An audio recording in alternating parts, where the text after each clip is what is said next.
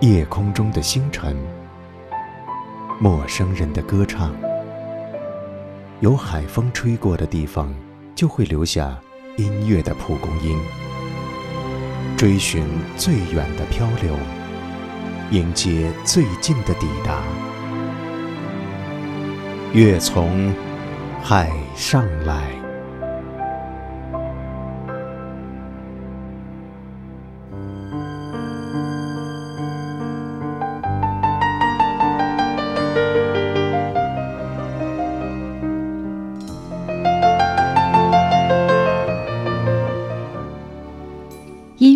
国界，理查德·克莱德曼的音乐更是如此。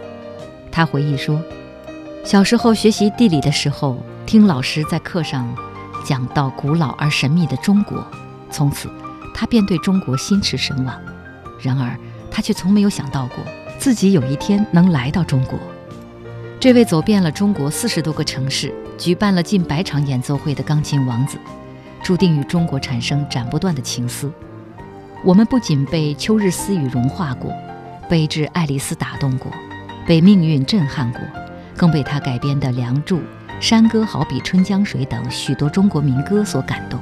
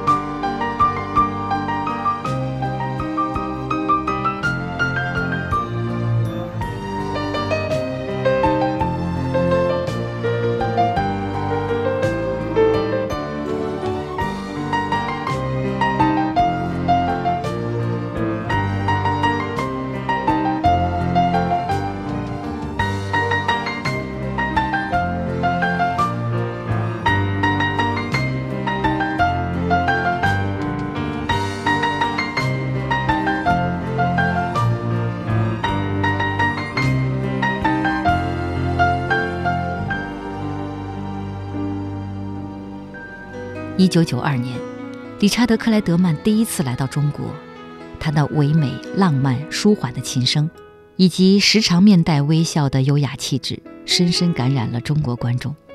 他在舞台上所表现的一切，特别是他的琴声，与中国人婉约、含蓄、细腻、委婉的性格形成了共鸣。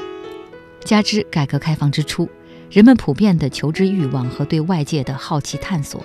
让理查德·克莱德曼的第一次中国之行获得了巨大的成功。作为改革开放初期外来文化的先锋，理查德·克莱德曼对当代中国的影响是深远的。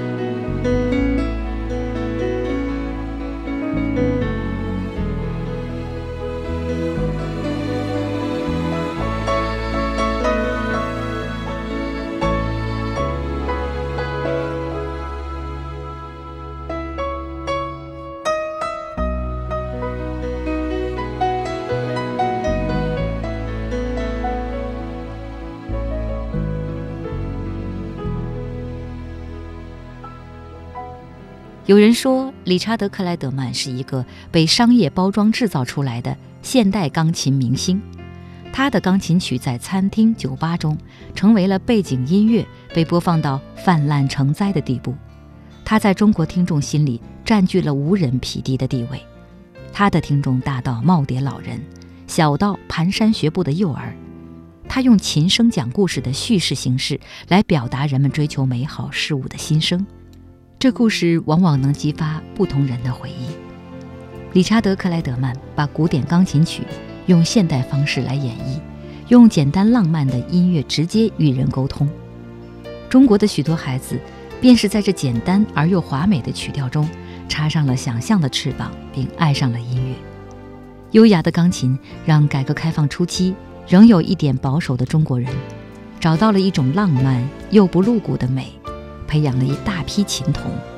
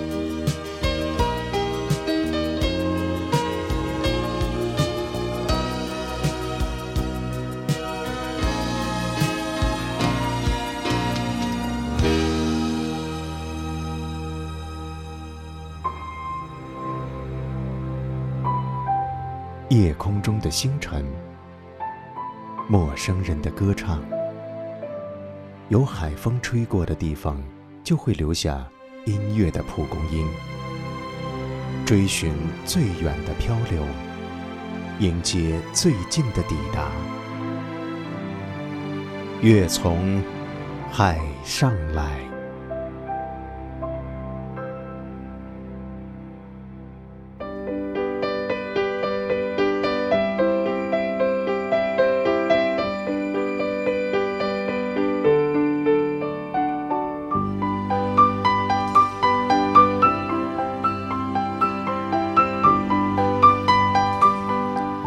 理查德·克莱德曼把深奥的钢琴曲演绎得活泼轻松、华丽流畅，尤其是对于一大批少年儿童，他把一批古典名曲，如贝多芬的《命运》《致爱丽丝》等，带入他们的童年世界。难懂的钢琴曲，竟一下子变得随和亲切。可以说，理查德·克莱德曼的钢琴曲，从上世纪九十年代起，就为当时一大批孩子做了音乐启蒙。许多学龄儿童在他的音乐魅力感召下，迷恋上了钢琴，开始了他们的钢琴学习生涯。一些人还因此成了音乐学院的学生。理查德·克莱德曼的著名曲目，如《秋日私语》《水边的阿蒂丽娜》，更是成为了小琴童们的必修曲目。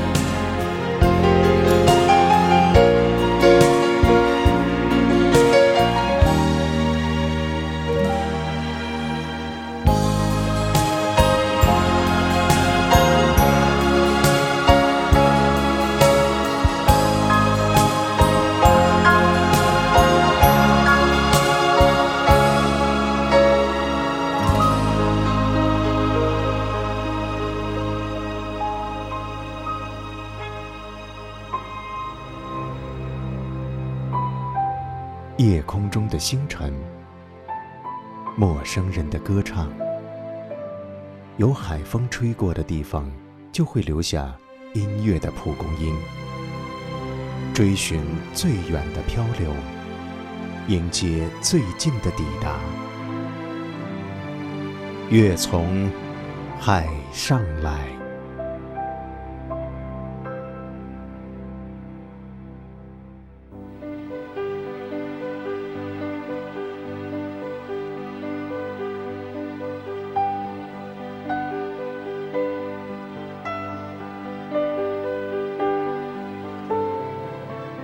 五岁开始学琴的理查德·克莱德曼和大多数孩子一样，有着相同经历的童年。他认为自身的成功、兴趣和努力是最主要的。他说：“我们应该摒弃那种所谓的发掘孩子天赋、培养兴趣的偏颇想法。琴童的成长应该是一步一个脚印的，通过不断的调整和进步来达到学习的目的。”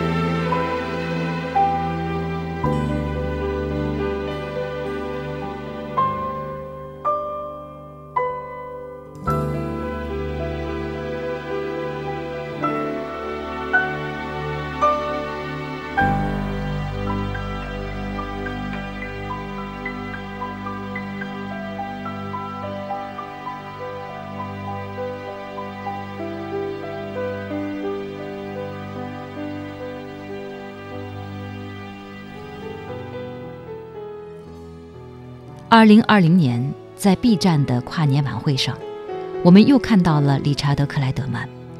不少乐迷感慨，理查德·克莱德曼不再是昔日神采奕奕的钢琴王子。虽然他的面部已略显苍老，金发也日渐稀少，但在音乐面前，在面对音乐会上的观众时，他的眼里总是闪耀着矍铄的光芒。他一直以一名微不足道的艺人自居。并希望能给人们带去更多的欢乐和幸福感。他追求每一场演出的精益求精，他始终以一颗真诚的心来做音乐。音乐已经深入他的内心，也打动着观众。也许这就是音乐的魅力。